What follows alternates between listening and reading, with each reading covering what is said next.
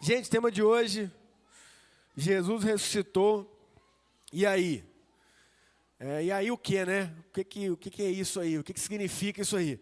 Para eu falar da ressurreição de Jesus, eu quero voltar um pouco na história aí e falar da morte de Jesus. Na verdade, o Evangelho, a história de Jesus, é, a narrativa bíblica, ela segue uma progressão que nada mais é do que uma história de vida e morte, sabe?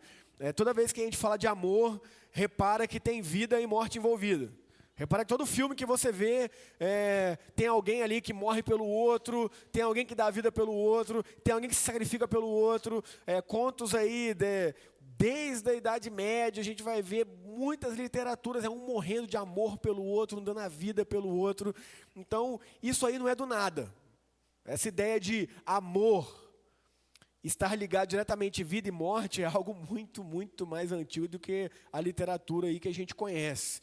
Isso aí não também é algo exclusivo do evangelho não, tá bom? Muito antes de Jesus, essa ideia de vida e morte ligada ao amor já existia. Tá? Se eu falasse para vocês que não, isso aí começou com o Evangelho de Jesus, eu estaria mentindo, não é verdade. É, a vida é o nosso bem mais precioso, por mais que a gente se esqueça disso, tá bom? É, a gente só consegue fazer o que a gente faz, a gente só consegue conquistar o que a gente deseja conquistar, a gente só consegue vencer as dificuldades, a gente só consegue evoluir na vida porque a gente tem vida. Se a gente estivesse morto, morta, não teria essa possibilidade. Então a vida é o nosso bem mais precioso. Volto a dizer, a gente se esquece disso. E por que eu falo que a gente se esquece disso? Porque a gente não cuida da nossa vida. A gente não cuida da nossa forma de, de estar vivo aqui. A gente foca em muitas coisas materiais, que são sim boas, mas nos esquecemos que o que nos faz alcançar essas coisas materiais, ou títulos, ou é, ideais que a gente busca na vida, é o fato de estarmos vivos. Então a gente precisa ter vida para evoluir, para desenvolver e para conquistar coisas. Isso é um fato, por mais que a gente se esqueça disso. Então a vida é o nosso bem mais precioso a nossa vida, o nosso tempo, a nossa existência. Nada do que está acontecendo aqui nesse momento, nada do que você está envolvido continuaria é, na sua vida se você estivesse morto. Estivesse morto. Então, a vida é a nossa base. A nossa essência, a nossa existência vem a partir da nossa vida. E isso aí, lá na narrativa do Gênesis, que vem contar ali é, uma história a respeito da humanidade, essa narrativa vem ser tratada da seguinte forma: que Deus, no princípio, ele tem toda a criação ali sob o seu domínio, na ideia de que ele é o criador de todas essas coisas, e ao criar todas essas coisas, ele propõe ali uma, uma ideia de parceria. Ou seja, ó, eu, o criador, eu sou aquele que dou vida para vocês e dou um princípio para vocês seguirem. Qual era esse princípio lá na narrativa do Gênesis? Cuide do jardim que eu dei para vocês morarem. Pensa assim, pô, quem foi a pessoa que inventou o trabalho, né? O trabalho veio só depois do pecado. Não, lógico que não. Deus inventou o trabalho. Quando Deus falou para o ser humano, ele cuide do jardim, ele já está dando ali um princípio de trabalho, um princípio de cuidado, um princípio de investir naquilo que a pessoa faz parte, que a pessoa participa, que a pessoa convive. É, o Candonga, eu não acredito na narrativa de Gênesis como algo literal. Para mim não foi daquela forma ali. Eu não acredito na criação daquela forma ali. Eu não acredito que foram nos seis dias e no sétimo dia Deus descansou. Tudo bem, você não é menos crente por não crer que isso é literal, tá bom? É, entenda uma coisa: existem linhas teológicas que entendem o Gênesis sim de forma literal, existem linhas teológicas que entendem o Gênesis como uma forma de demonstrar princípios de que Deus é o criador e o redentor da sua criação está tudo certo. Entende? Independente se você crê como literal ou não, entenda que existe um princípio. E o princípio é muito mais válido do que você entender literal ou não. Eu conheço pessoas que creem que Gênesis é literal, mas não entendem o princípio da criação. Não entendem o princípio da redenção. Então, do que adianta? Falar, não, Deus criou tudo em seis dias, sim, no sétimo descansou, e foram dias de 24 horas, e quem não crê nisso não acredita. Aí eu vou perguntar perguntas simples desses princípios, a pessoa não sabe me responder. E há pessoas que não creem na literalidade de Gênesis, mas entendem que sim, é um relato com riquíssimos princípios que está tudo certo. Então, entenda, independente se você crê na literalidade ou não, entenda o princípio.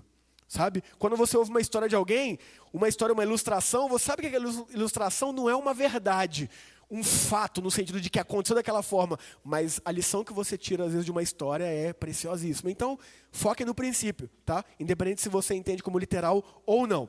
E o princípio que está sendo nos passado ali é Deus como criador de tudo, como aquele que criou, que nos deu vida, que nos trouxe à existência, independente da forma que você crê que isso aconteceu, ele nos deu um princípio de cuidado e zelo para com tudo aquilo ali que ele nos deixou à disposição. E o ser humano, ele errou. O ser humano, ele quis viver a partir dos seus próprios objetivos e a partir dos seus próprios princípios. Ele deixou Deus de lado. Na narrativa de Gênesis, ali há, há contada uma história em que existe uma árvore com fruto do bem e do mal, e Deus diz: não coma desse fruto, não coma dessa árvore, porque se você comer, você vai ser como eu, conhecedor do bem e do mal. E isso é um problema, que eu não quero que você conheça o mal, eu quero que você viva o bem. E ali, né, nessa narrativa vem a serpente. O Satanás, demonstrado ali na figura de uma serpente. Lembrando que serpente na cultura judaica não é uma cobra. Cobra não tem patas, serpente na cultura judaica tem. Então era muito mais uma espécie de lagarto naquela figuração ali, naquela ilustração, naquele apontamento do que uma cobra em si. E ali aquela serpente vai e se comunica com Adão e Eva. Eu acho genial que é, eu gosto muito de lidar com pessoas que não cresceram no lar cristão, porque elas fazem as melhores perguntas, sabe? Porque a gente que às vezes cresceu num ambiente cristão, a gente ouviu a vida inteira ah, que a cobra foi lá e falou com Eva, e aí Eva comeu e tal. E aí quando eu vou, às vezes, compartilhar né, desses princípios com pessoas que não foram criadas igreja, as perguntas são: mas como assim? Uma serpente falou com uma pessoa e ela ficou lá trocando ideia? Tipo, se fosse eu, ia correr muito. Eu falei, cara, verdade. Verdade. Mas chega na sua casa, seu cachorrinho aí, beleza? Come essa ração aqui, que se você comer, você vai ser igual a Deus. Você sai voado, sabe? Então são perguntas sensacionais, né? Que a pessoa realmente está ali refletindo. Ela não simplesmente tem um, uma história que ela ouviu a vida inteira e ela engoliu, e é isso mesmo. E ela não questiona, ela não reflete. Não, é importante a gente refletir. E ali então vem, né? A, a tentação, né? Vem a proposta de Satanás que diz: não, isso aí é Miguel de Deus. Pode comer sim, que se você comer, você vai se tornar igual a Deus. Por isso que ele não quer que você coma. Tipo, qual seria a lógica, né? Deus criar uma árvore que ele sabe que se a pessoa comer, se tornaria ele. Você viu como que a ideia da representação ali do inimigo realmente é uma grande mentira, né? Ele lança essa mentira, mas é o meu e o seu desejo ser Deus. Isso aí, gente, é a base do pensamento humano, tá? Todos nós queremos ser deuses. Todos nós queremos ser bons, todos nós queremos ser superior ao outro, todos nós temos é, esse princípio no nosso coração. Vou te dar um princípio e um exemplo básico disso aí. Você está no trânsito, você vê uma pessoa fechando a outra. Lá na frente. A gente olha e fala, nossa, olha aqui, cara. Isso que é doido. Agora, deixa essa pessoa fechar a gente. aí a história muda, né? Mas por que a gente não ficou ofendido quando ela fechou a outra pessoa?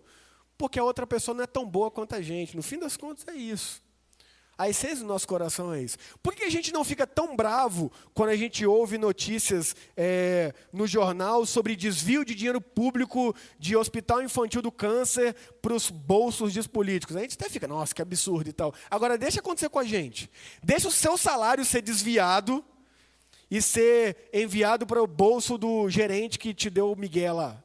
Se você vai ficar assim, nossa, que absurdo, né? Olha essa política, olha, olha esse sistema. Imagina, a gente vai para a justiça, a gente vai para cima, a gente vai reclamar, a gente vai.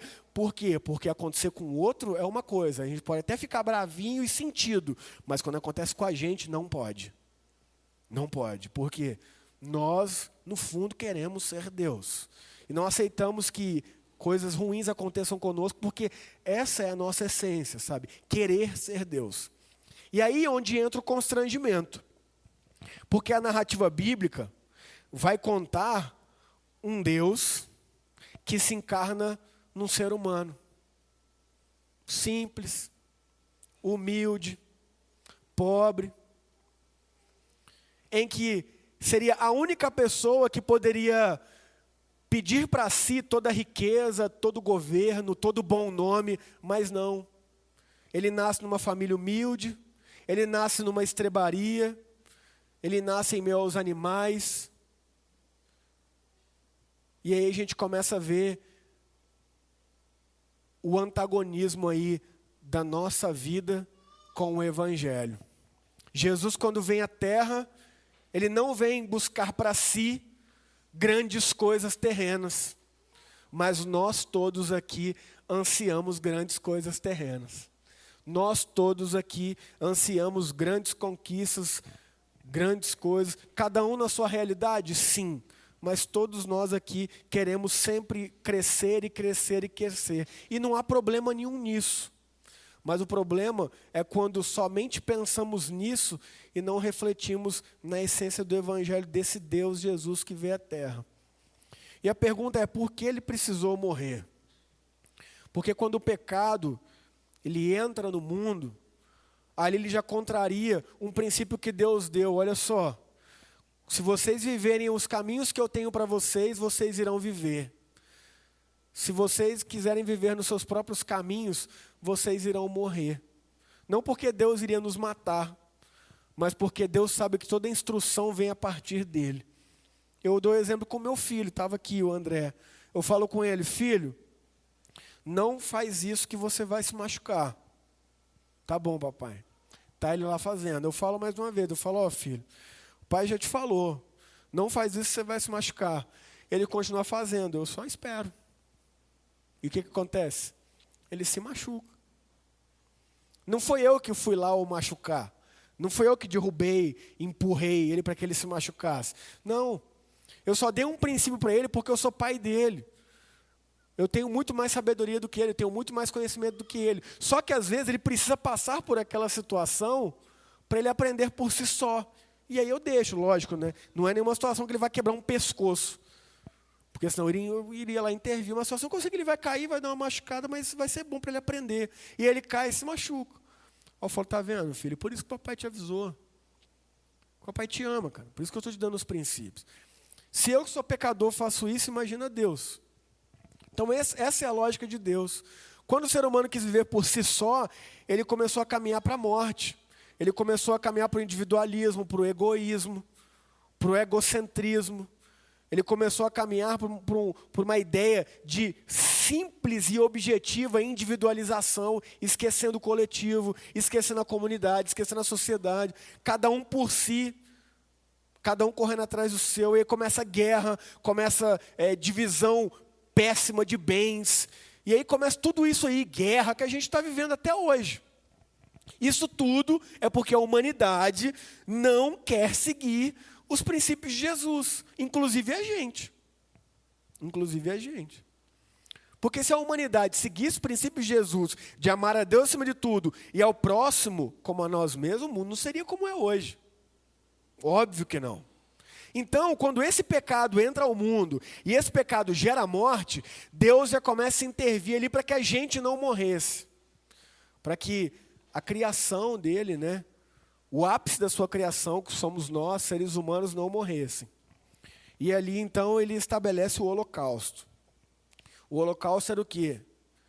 Um animal morrendo no lugar de um ser humano cometedor de pecados.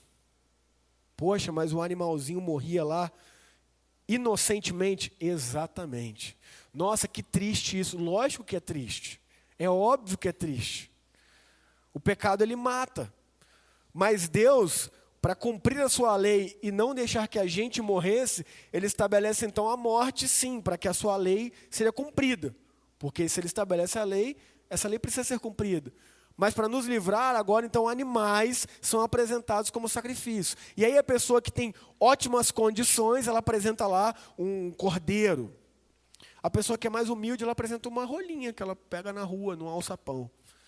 Mas uma vez por ano, pelo menos, os seres humanos tinham que ir lá nos sacerdotes, que eram os intermediadores entre os seres humanos e Deus, apresentar os seus sacrifícios. Também isso não é exclusividade do cristianismo, isso não é exclusividade do judaísmo. Todas as religiões você vê ali pessoas que se apresentam com essa figura de intermediação entre o povo comum e a divindade. E ali então, anualmente, um animal morre no lugar de um ser humano. Mais uma vez, o pecado sendo aquele que gera morte. É lógico. Você acha que a Amazônia está sendo desmatada do jeito que está por causa de quê? Por causa da ganância humana, que é o quê? Pecado. Com esse desmatamento da Amazônia, o que está acontecendo ali com a biodiversidade ali? Está acabando. O que, que está acontecendo com a fauna, com a flora? Sendo dizimada. Animais estão o quê? Morrendo. Fruto do quê? Do pecado. Do pecado. O pecado sempre matou e sempre vai continuar matando. Porque pessoas estão roubando por causa do pecado. Agora entenda, quando eu falo por causa do pecado, eu não estou isentando a responsabilidade humana, tá? Porque nós somos essas pessoas que efetuam o pecado. O pecado não é uma força invisível que entra no ser humano. E, não, o pecado é o que está na minha essência e na sua essência. Desde quando escolhemos viver a partir de nós mesmos, nos esquecendo de Deus. Então, a Bíblia vai contando essa narrativa até chegar em Jesus o Deus que se encarna, como eu disse, de forma simples e humilde, e diz que uma vez por todas, ele seria o sacrifício apresentado para que aplacasse a ira do pecado. Porque se o pecado mata e Deus é aquele que quer nos dar a vida, Deus odeia o pecado. Óbvio, ele odeia aquilo que mata os seus filhos e filhas, que degrada a criação. E aí Jesus vem e diz: Olha só, eu sou o Cordeiro de Deus que tira o pecado do mundo. E aí Jesus morre. Por isso que Jesus precisou morrer. Por isso Jesus não pôde chegar aqui e falar simplesmente: galera, creiam em mim e vocês vão ser salvos. Por quê? Porque a lei precisava ser cumprida até então cumprida pela morte de animais, agora cumprida plenamente pelo próprio Deus que vem aqui e se apresenta como sacrifício. Então por isso que as pessoas falam: "Ah, Jesus morreu pelos meus pecados". Um monte de gente fala isso, mas eu pergunto: "Mas por que Jesus morreu pelos nossos pecados?" Ah, porque ele morreu pelos nossos pecados. Mas por que ele precisou morrer? Ah, porque ele morreu. Não é que ele precisou morrer, ele quis morrer para cumprir a sua própria lei. Ele vem voluntariamente e morre a nossa morte. Então, por isso que ele morre. Para que animais não precisassem mais morrer. Para que sacrifícios não precisassem mais ser apresentados. E ele morre por causa do meu e do seu pecado. Pecados que a gente cometeu ontem estava lá sendo redimido na cruz. Pecados que nós iremos cometer amanhã também já está lá redimido na cruz. Nossa, mas como isso? Como algo que eu vou cometer amanhã é porque Deus ele está além do espaço-tempo, né? ele não está preso a essa cronologia que a gente entende como presente, passado e futuro. A física já está demonstrando né, que o tempo é relativo a algum tempo. Né? A física já está trazendo várias teorias, teoria das cordas, teoria das ondas, é, buraco de minhoca, que a pessoa vai no tempo e volta. A, a física já está trazendo coisas que Jesus já vivenciava que Jesus já dava princípios, lógico, né? A física não era um, um, estudo desenvolvido no tempo dele. Então, se ele falasse coisas que a gente entende hoje, pessoas não iam entender, mas ele já dava princípios ali sobre isso. Por exemplo, quando ele disse lá na cruz: Hoje mesmo estará comigo no paraíso. Mas como hoje? Mas como pode ser hoje se ele vai retornar e a partir do retorno dele que a igreja estará lá? Porque existe um salto no espaço-tempo em que as coisas se cumprem nele. Nossa, mas é difícil de entender, é lógico que é. Se a gente não consegue entender a física direito, imagina entender Deus, que é o, o Criador de tudo, o eterno. Mas entenda, esta é a lógica dele vir morrer. Ele morre no meu e no seu lugar para que animais não precisem mais ser sacrificados.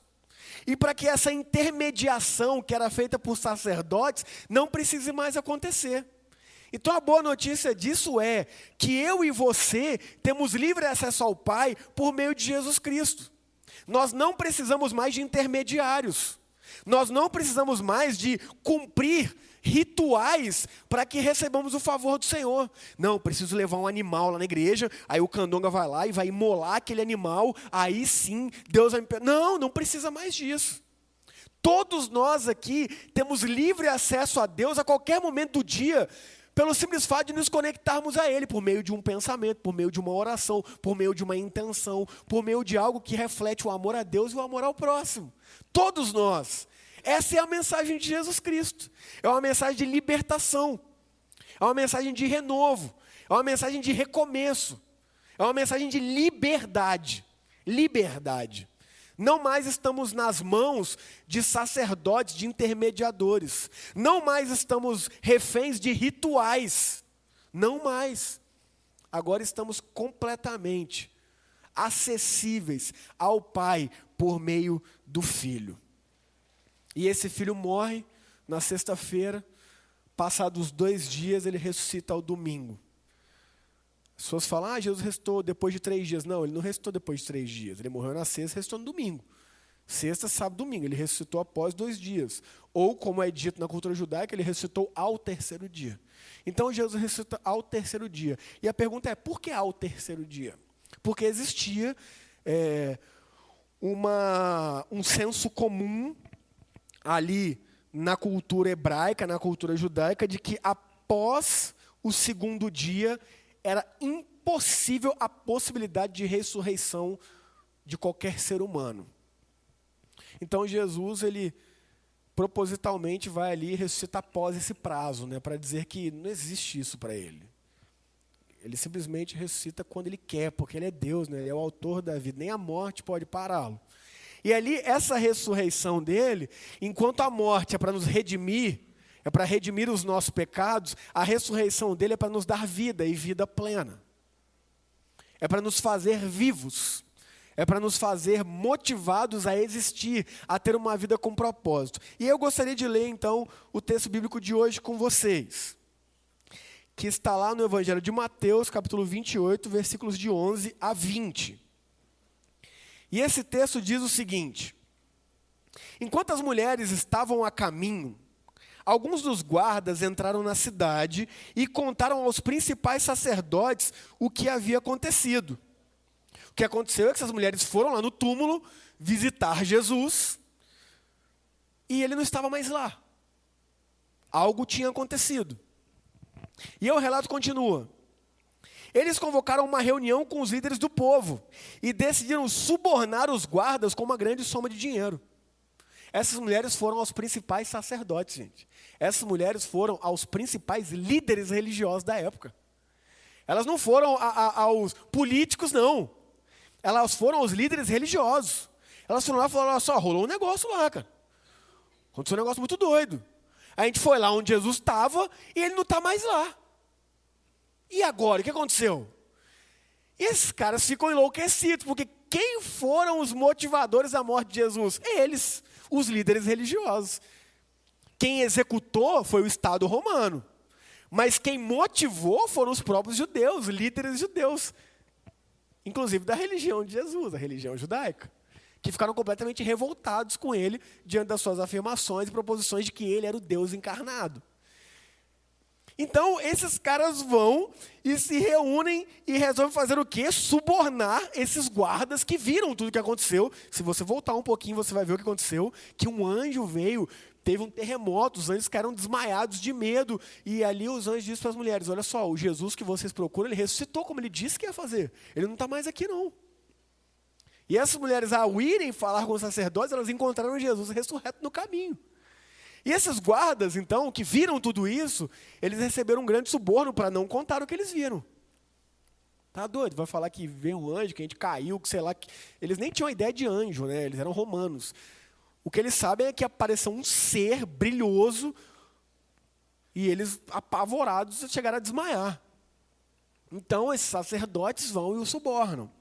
E o versículo 13 diz: Instruíram os soldados, vocês devem dizer o seguinte: os discípulos de Jesus vieram durante a noite enquanto dormíamos e roubaram o corpo. Então, essa foi a resenha que passaram para eles. Ó, oh, vocês vão dizer o seguinte: que vocês dormiram, penso, os caras receberam uma grana para vigiar o túmulo, porque os romanos estavam com medo, junto com os sacerdotes, né, de que isso acontecesse de fato. Então, os caras foram pagos uma comitiva para ficar lá vigiando. Olha a conversa. Não, eles nós dormimos.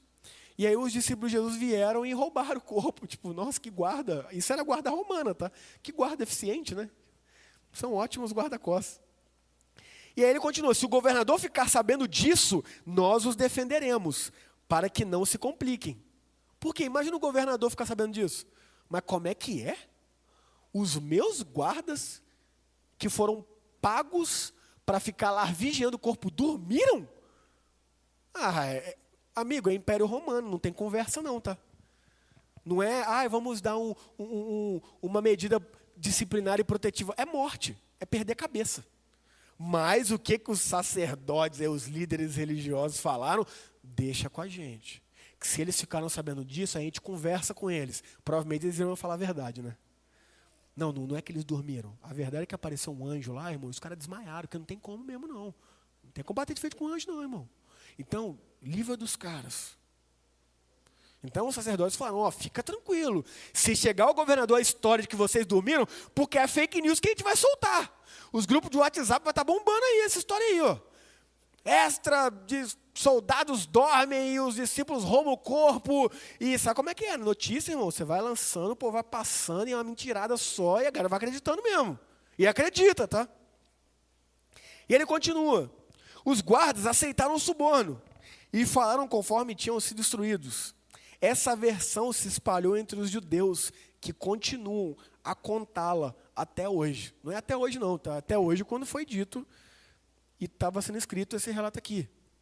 Que era provavelmente ali no ano 50 a 55 depois de Cristo. Então, até 50, 55 depois de Cristo, ainda era majoritariamente a história que era contada, que Jesus não ressuscitou.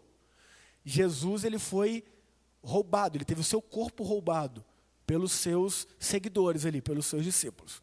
E isso se espalhou, gente. Isso se espalhou, e se espalhou mesmo.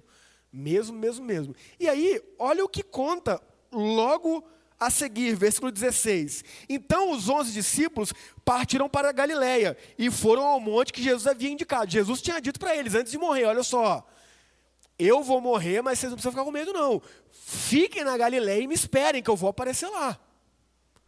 Por mais que alguns duvidaram, ele morreu, alguns ficaram completamente perplexos. Mediante a notícia das mulheres, e lembrando, tá, gente? É, Jesus ele sempre foi, ele sempre foi altamente contra a cultura no que diz respeito à, à opressão, no que diz respeito à desigualdade. Por exemplo, ele poderia ter aparecido a quem ele quisesse, mas ele apareceu para duas mulheres e uma delas ex-prostituta. Você sabe o que, que valia o testemunho de uma mulher na cultura judaica nesse tempo aqui? Menos que nada. Menos que nada. Olha esse Jesus. Por que não apareceu para um dos apóstolos? Não, ele aparece para as mulheres. É sempre assim, gente. Ele escolheu como doze homens reprovados, limitados, falhos. Homens comuns, como eu e você. Ele não escolheu os bonzão, não. Ele escolheu os vacilão. Para quem que ele aparece após a ressurreição? Mulheres que eram extremamente marginalizadas. Se hoje a mulherada ainda passa dificuldade, imagina naquela época. Imagina naquela cultura. Ele aparece a mulheres e fala: vai lá anunciar para os meus irmãos o que vocês viram, eu ressuscitei. Ele aparece para mulheres. Aí vai mulheres fora com os líderes religiosos. Olha só, Jesus não está mais lá, ele ressuscitou. Cara, ninguém bota fé nisso não. Ninguém acredita nisso não. Mas Jesus falou que para elas vai falar para os meus porque os deles acreditariam, mesmo sabendo que muitas pessoas iriam duvidar. Então, esse é Jesus. Eu acho engraçado que as pessoas hoje, que se apresentam como cristãs, é, elas se apresentam como as boas zonas, né? As super-heroínas da sociedade, sabe? As que vão resolver todas as causas do mundo. Tipo, cara, de onde isso?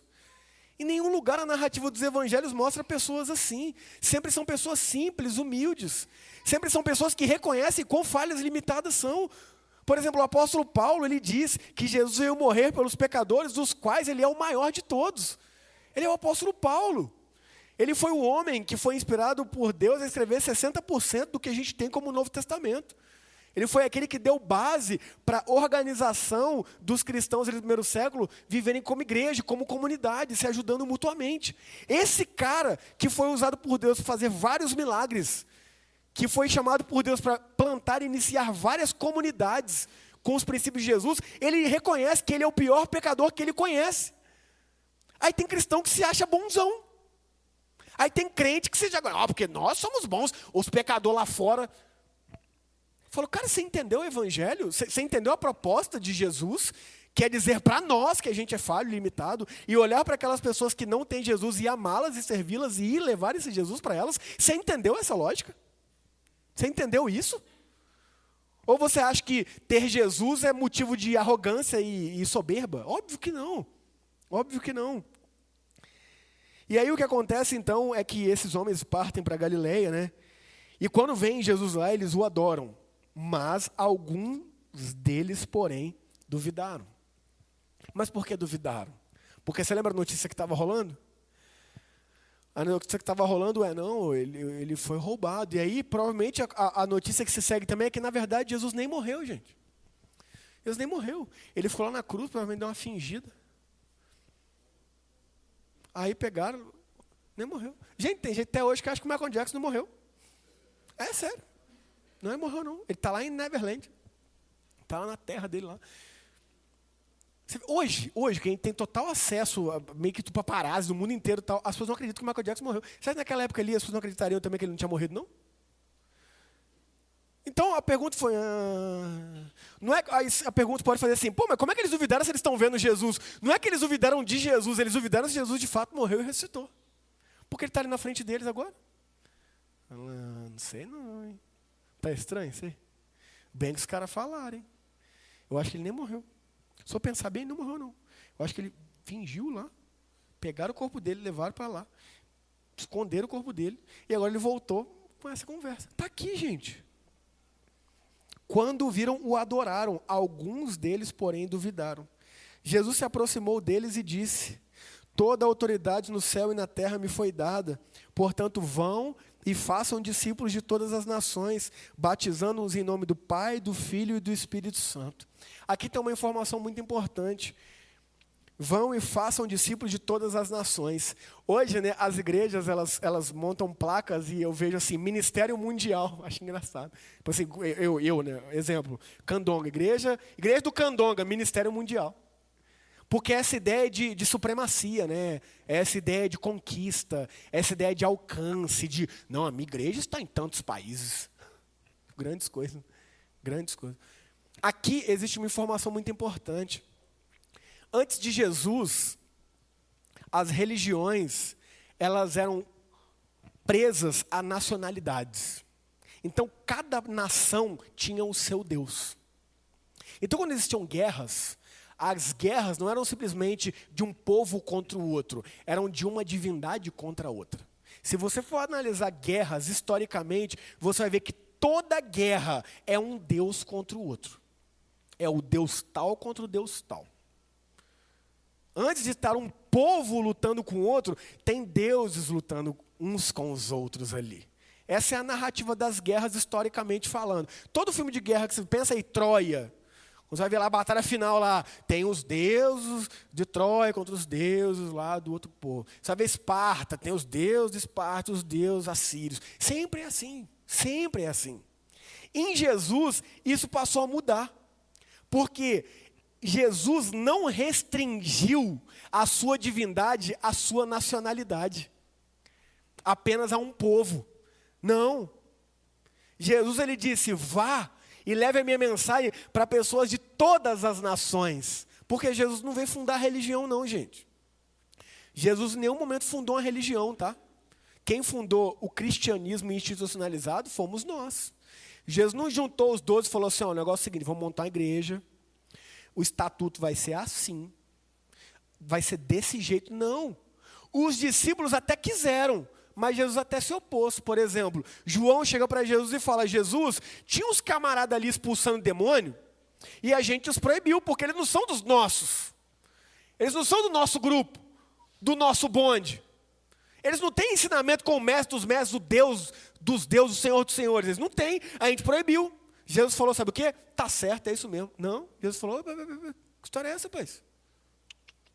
Não, não impede nada, não. Se eles não estão contra nós, eles estão conosco. Deixa os caras expulsar demônio lá. Jesus não perguntou qual é a metodologia, qual a base teológica que eles estão usando, sob que autoridade. Você vê que Jesus ele, ele não tem essa necessidade de controle que muitas a gente tem. Mas quem que é esse grupo lá que está? Mas evangélico, evangélico de onde? Quem que deu autoridade para falar? Eu falo, nossa, tem que dar, alguém tem que dar autoridade para a pessoa falar. Nossa, tem que ter uma igreja que fale que ela pode falar, né? Loucura é essa, cara? Nem Jesus foi assim. Jesus ele veio e falou: ó, oh, vá e façam discípulos de todas as nações, ou seja, não se restrinja, não se restrinja à nacionalidade, não se restrinja a muros de cidade. Vai e anuncie o meu estilo de vida de amar a Deus e amar ao próximo. Vão. E ali, lógico, né? Iniciada a grande perseguição do Império Romano contra os discípulos de Jesus, eles vão fugir do mesmo e vão para todas as nações.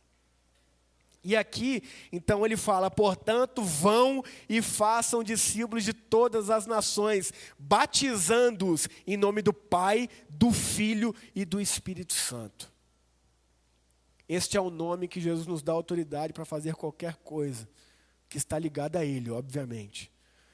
Em nome do Pai, do Filho e do Espírito Santo, também chamado de Santíssima Trindade. Não existe nenhum lugar na Bíblia que apresente a palavra Trindade, tá? É, trindade, Santíssima Trindade, é um termo que nós, cristãos, desenvolvemos ao longo da história. Mas a Bíblia apresenta ali um Deus que se revela em três: Pai, Filho e Espírito Santo. Mas esse termo trindade é um termo nosso. É um termo do cristianismo, tá bom? Não tem nenhum lugar na Bíblia escrito a trindade, não tem. Então Jesus disse: ó, vai por todas as nações, não se limite a, a paredes, não se limite a muros, não se limite à sociedade, não se limite à cultura, vai e anuncie esse estilo de vida, que é um estilo de vida que salva, que transforma, que liberta, que cura, e batiza as pessoas, ou seja, aqueles que quiserem isso, que quiserem viver isso, elas podem demonstrar isso por meio de um ritual. O ritual do batismo significa novo nascimento. E esse batismo deve ser feito em nome do Pai, do Filho e do Espírito Santo. É o que a gente vai fazer aqui domingo que vem, dia 24.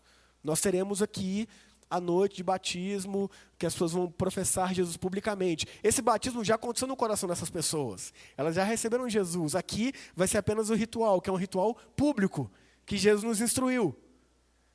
E aí, quando ele fala isso, ele fala, continua, e é o fim. Ensinem esses novos discípulos a obedecerem a todas as ordens que eu lhes dei. Então Jesus ele nos ensina não apenas a pregar uma mensagem, mas ele nos instrui a ensinar as pessoas a respeito dessas ordens. E essas ordens dizem respeito a amar a Deus e amar ao próximo. Elas giram basicamente todas em torno disso.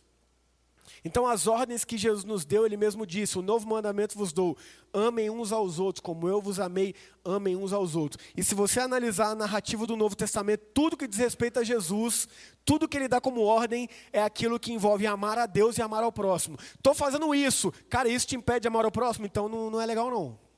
Tira isso da sua vida, não é bom não. Pô, faz mal para você, cara, isso não é legal não. Está te fazendo mal, está te prejudicando. Deus é um Deus de vida. Então ele diz: vão, façam isso, mas ensinem essas pessoas. Ou seja, a instrução está diretamente ligada ao cristianismo. A instrução, ele está dizendo: ensinem todas as coisas que eu lhes ordenei. Mas eu vou falar a verdade para vocês. Tem um grande problema nisso aí. Porque o ensino liberta. A verdade liberta. E eu vou falar uma grande verdade para você. É de grande interesse de quem quer te controlar que você seja totalmente ignorante. Infelizmente, é de grande interesse em muitas comunidades que se chamam de igrejas, que vocês continuem sabendo nada de Jesus, dos evangelhos e da palavra. Mas que vocês simplesmente sejam guiados e movidos por moveres, por sensações, por, ah, eu fui lá e eu senti um choquinho. Ah, eu fui lá, eu saí flutuando. Segunda-feira não mudou nada, o pau quebrando do mesmo jeito, nada mudou na sua vida. Continua dando calote nos outros, mentindo, enganando, não mudou nada. Mas quando você vai lá, você sente um trocinho, né? Aí quando você sente um trocinho, ele te pede um negocinho, você vai lá e, emocionado, você vai toma e dá. Infelizmente, isso é uma grande verdade, cara. Infelizmente. Por quê? Porque a instrução liberta. A verdade liberta. O conhecimento liberta. Sabe por que você está aqui hoje? Porque você estudou. Por isso você está conseguindo ler o que está escrito aqui, ó. Sabia? Se você não tivesse estudado, dificilmente você estaria aqui. Porque você não se, se sentiria é, apto o suficiente para, pô, como é que eu vou estar tá lá naquele lugar se eu não sei ler? Para para pensar que se você não tivesse estudado, se você não tivesse recebido as verdades da língua portuguesa, você não saberia nem contar seu dinheiro. Você não saberia nem assinar um contrato. Você não saberia nem analisar. Ou seja, basicamente você não estaria nem onde você está hoje, nem fazendo o que você está hoje. Se essa verdade, que é uma verdade básica, liberta, imagina a verdade que é Jesus Cristo. Mas eu vou falar a verdade para vocês, não é, não é de interesse daqueles que querem controlar que você conheça esse Jesus Cristo. Porque quando você o conhece de fato, de verdade, você passa a ser livre. Você passa a entender que você não precisa mais ficar na mão de, de seres, de pessoas, de homens, de instituições, não. Porque você tem contato e livre acesso a Jesus Cristo, o Rei dos Reis e Senhor dos Senhores, que é aquele que te redimiu, que é aquele que morreu por você, que é aquele que te deu a vida e vida plena. Não foi eu que morri por você, não foi eu que te dei a vida, não foi eu que te redimi. No máximo eu te ajudei uma vez ou outra. Mas quem não pode te ajudar uma vez ou outra? Mas esse é Jesus Cristo. E aí ele diz o que é mais lindo da sua mensagem, que é, e lembrem-se disto, estou sempre com vocês até o fim dos tempos. Jesus nunca nos prometeu isenção de dificuldade. Jesus nunca nos prometeu bens e mais bens materiais. Jesus nunca nos prometeu ausência de doença, ausência de luta, ausência de problema no casamento, ausência de dificuldade financeira. Jesus nunca nos prometeu imunidade do Covid-19, imunidade do Covid e suas variantes, Jesus nunca nos prometeu isso. Mas uma coisa ele nos prometeu, que ele estaria conosco até o fim dos tempos. Ou seja, sempre. Essa é a maior promessa de Jesus Cristo. Jesus é aquele que quando se revela a você, ele caminha contigo até o fim da sua existência. Ele nunca, nunca abre mão de você. Ele nunca te joga por escanteio quando você está falhando ou errando, como muitas pessoas dizem por aí. Nunca. Porque aquele que começou a obra da salvação, ele é fiel para completá-la, que é o próprio Deus. Ele nos promete estar conosco. Mesmo quando a gente toma um monte de decisão que é contrária à vontade dele. E aí a gente vai quebrar a cara, é óbvio, né? Como meu filho que eu falo, não faz isso. Porque eu sei que vai dar errado. E ele faz, ele vai lá e quebra a cara. Mas o que, que eu faço? Eu vou lá e ajudo. Eu vou lá e falo, filho, pai está aqui, vem. Volta a dizer, se eu sou pecador, faço isso, imagina Deus, que é perfeito, que é santo, que é maravilhoso, que é o pai exemplar. Meu pai errou comigo. Seu pai pode ter errado com você, mas Deus nunca errou. Deus não é seu pai, no sentido de seu pai falho, porque eu tinha essa dificuldade quando falava que Deus era pai. Pô, mas pai é ruim, pai abandona, pai esquece o filho, pai não está nem aí para o filho. Meu pai foi assim comigo, mas Deus não. Meu pai não seguiu o padrão de paternidade que Deus estabelece para nós. Meu pai não seguiu, mas Deus sempre seguiu. E hoje, quando eu olho para trás, eu vejo todas as dificuldades que eu passei, que me, inclusive, capacitaram a ser a pessoa que eu sou, eu vejo Deus em todas elas. Eu falo: caramba, Deus, você nunca mentiu, você sempre esteve comigo. Você nunca me abandonou. Porque Ele nunca nos abandona. Então, obviamente, você está aqui, você tem algum problema na sua vida. É lógico, é óbvio. Obviamente que você está aqui hoje, você tem alguma frustração, alguma coisa que você está lutando, alguma coisa que você não está conseguindo superar, alguma coisa que você tem dificuldade, seja no âmbito físico, seja no âmbito material, seja no âmbito emocional, seja no âmbito espiritual, enfim. Eu não preciso de revelação de Deus para saber disso, porque todos nós estamos passando por dificuldades. Todos nós estamos enfrentando problemas. Todos nós estamos passando por lutas. Mas o que nós nunca podemos nos esquecer é que Deus está conosco. Ele nunca nos abandona. Nunca, nunca, nunca. E Ele, por meio de seu Santo Espírito que habita em nós, Ele nos dá possibilidade de análise e crescimento mesmo diante das lutas. É isso que a gente não pode esquecer. Jesus morreu e ressuscitou, e aí? Para nos dar vida e vida plena. Vida plena não é isenção de problemas. Vida plena é uma vida que, mesmo diante dos problemas, consegue olhar para Deus e ver ali um motivo de aprendizado e se alegrar. Isso que é a paz que excede o entendimento. Não é uma vida de conformismo. Ai, minha vida é ruim, ah, é isso e é isso mesmo, ah, é a vontade de Deus. Não, não é a vontade de Deus. A vontade de Deus é que a gente vive, viva plenamente. Quem desenvolve, evolua, quem te olhe para o lado. Quem te ame o outro. Que a gente seja suporte aqui um no outro nas suas dificuldades. Essa é a vontade de Deus. É isso que ele nos transmitiu. Que a gente instrua um ao outro na palavra aqui, com todo amor, com toda sabedoria. É isso. Então, a partir da sua ressurreição, ele vem para nos dar vida. E uma vida que nos acompanha. A gente não pode esquecer disso. E vamos falar a verdade, a gente esquece. A gente esquece. O problema vem, a dificuldade vem, a luta vem. O BO acontece, a gente desespera, a gente pensa em tudo. E quanto tempo às vezes demora para a gente parar e falar: peraí, velho. Existe um Deus, cara, que está comigo, que não me abandona, que habita dentro de mim e me dá sabedoria do alto. Ele abre os meus olhos, desenvolve minha inteligência, me dá possibilidades também de eu evoluir, Poxa, por que, que eu estou passando por isso? Pô, eu fiz essas decisões erradas, então agora eu vou buscar não fazer mais. Poxa, por que, que eu estou passando por isso? Porque eu entrei no empreendimento, mas eu não me capacitei suficiente. Eu fui na emoção, então agora eu vou me capacitar, agora eu vou rever, agora eu vou estudar, agora eu vou atrás, agora eu vou pedir ajuda. É esse Deus que habita dentro de mim e de você. É esse Deus que nos capacita a viver a vida aqui, até o momento que essa vida aqui não existir mais. E aí estaremos no outro plano com Ele, vivendo eternamente, de glória em glória, sem luta, sem dificuldade, sem depressão, sem ansiedade, sem desemprego, sem doenças físicas emocionais, sem é, problemas no casamento, problemas entre pai e filhos e etc, etc.